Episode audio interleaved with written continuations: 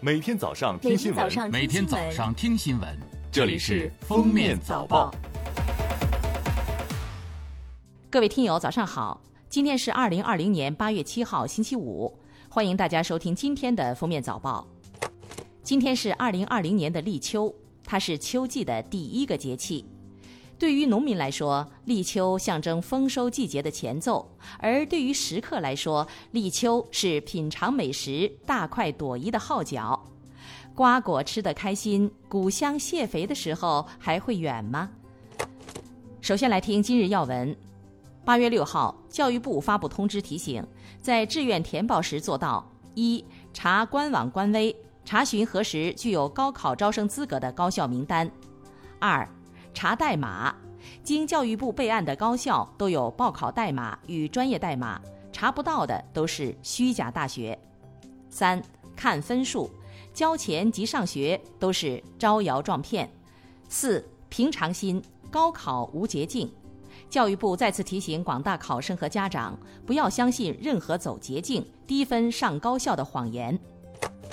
八月六号，交通运输部印发《关于推动交通运输领域新型基础设施建设的指导意见》，明确深化高速公路电子不停车收费系统 （ETC） 门架应用，丰富车路协同应用场景。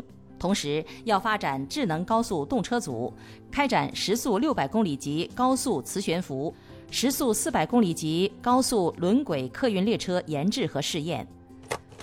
美国在台协会五号表示，美国卫生与公共服务部长阿扎将于近日访台。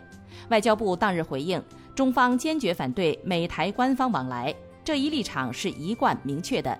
中方已就此向美方提出严正交涉。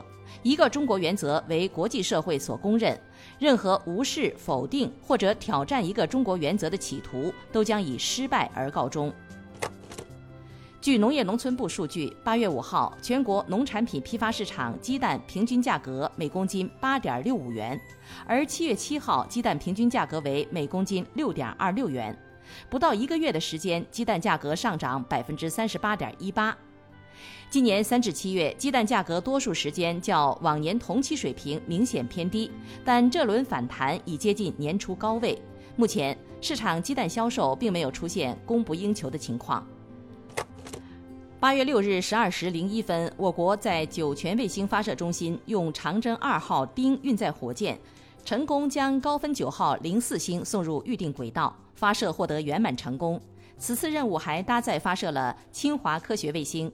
至此，长二丁火箭创造了五十发全胜的优秀成绩。从一九九零年立项到现在。长征二号丁运载火箭因为出色的性能和战绩，被授予“优秀火箭”和“金牌火箭”称号。来看热点事件：八月五号，北京市市场监督管理局对本市市场销售的口罩进行了抽检，发现市场上十六批次口罩产品质量存在问题，主要问题为过滤效率、泄漏性、标识等不符合相关标准要求。其中，罗乐氏、绝尘氏、皮塔、绿茵等商标的口罩有过滤效果问题，还有些口罩存在泄漏性问题。治疗脊髓性肌肉萎缩症疾病药物诺西那生钠注射液价格达七十万元一针。国家医保局信访办一工作人员表示，诺西那生钠注射液的价格是药企自行定价，所以该药在每个国家的价格存在出入。在澳大利亚，它已被纳入药品福利计划。政府采购单支价格为十一万澳元，患者自付费用为四十一澳元。而在国内，该药物处于市场垄断的情况，价格一直居高不下。八月六号上午，广州市中级人民法院对被告人徐伟红、温冠雄制造毒品案作出一审判决，以制造毒品罪判处徐伟红死刑，并处没收个人全部财产。另一名被告人温冠雄判处无期徒刑，剥夺政治权利终身。并处没收个人全部财产。二零一六年，徐伟红购买原料、工具，在温冠雄的别墅内制造毒品氯胺酮，公安机关共缴获毒品氯胺酮一百二十点五六千克。近日，上海市闵行区卫生健康委对虹桥镇一花鸟市场开具了上海市控烟违法场所的首张顶额罚单，罚款三万元。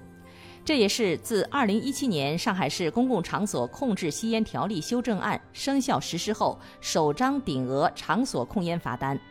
执法人员介绍，2019年1月，该花鸟市场曾因控烟问题被处罚2500元，是有前科的。此次属于再犯和顶风作案。最后来听国际新闻：黎巴嫩政府5号宣布，即日起在首都贝鲁特实施紧急状态，为期两周。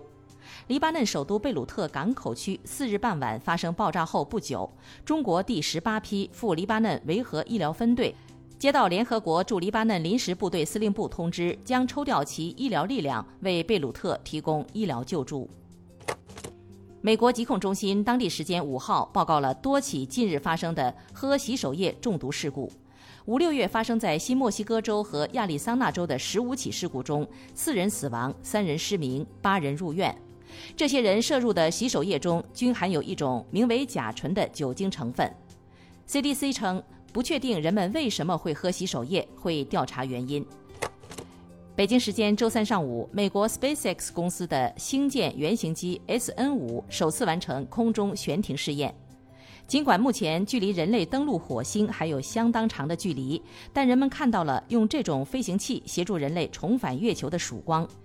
美国国家航空航天局局长甚至表示，他绝对可能改变太空探索的游戏规则。感谢收听今天的封面早报，明天再见。本节目由喜马拉雅和封面新闻联合播出。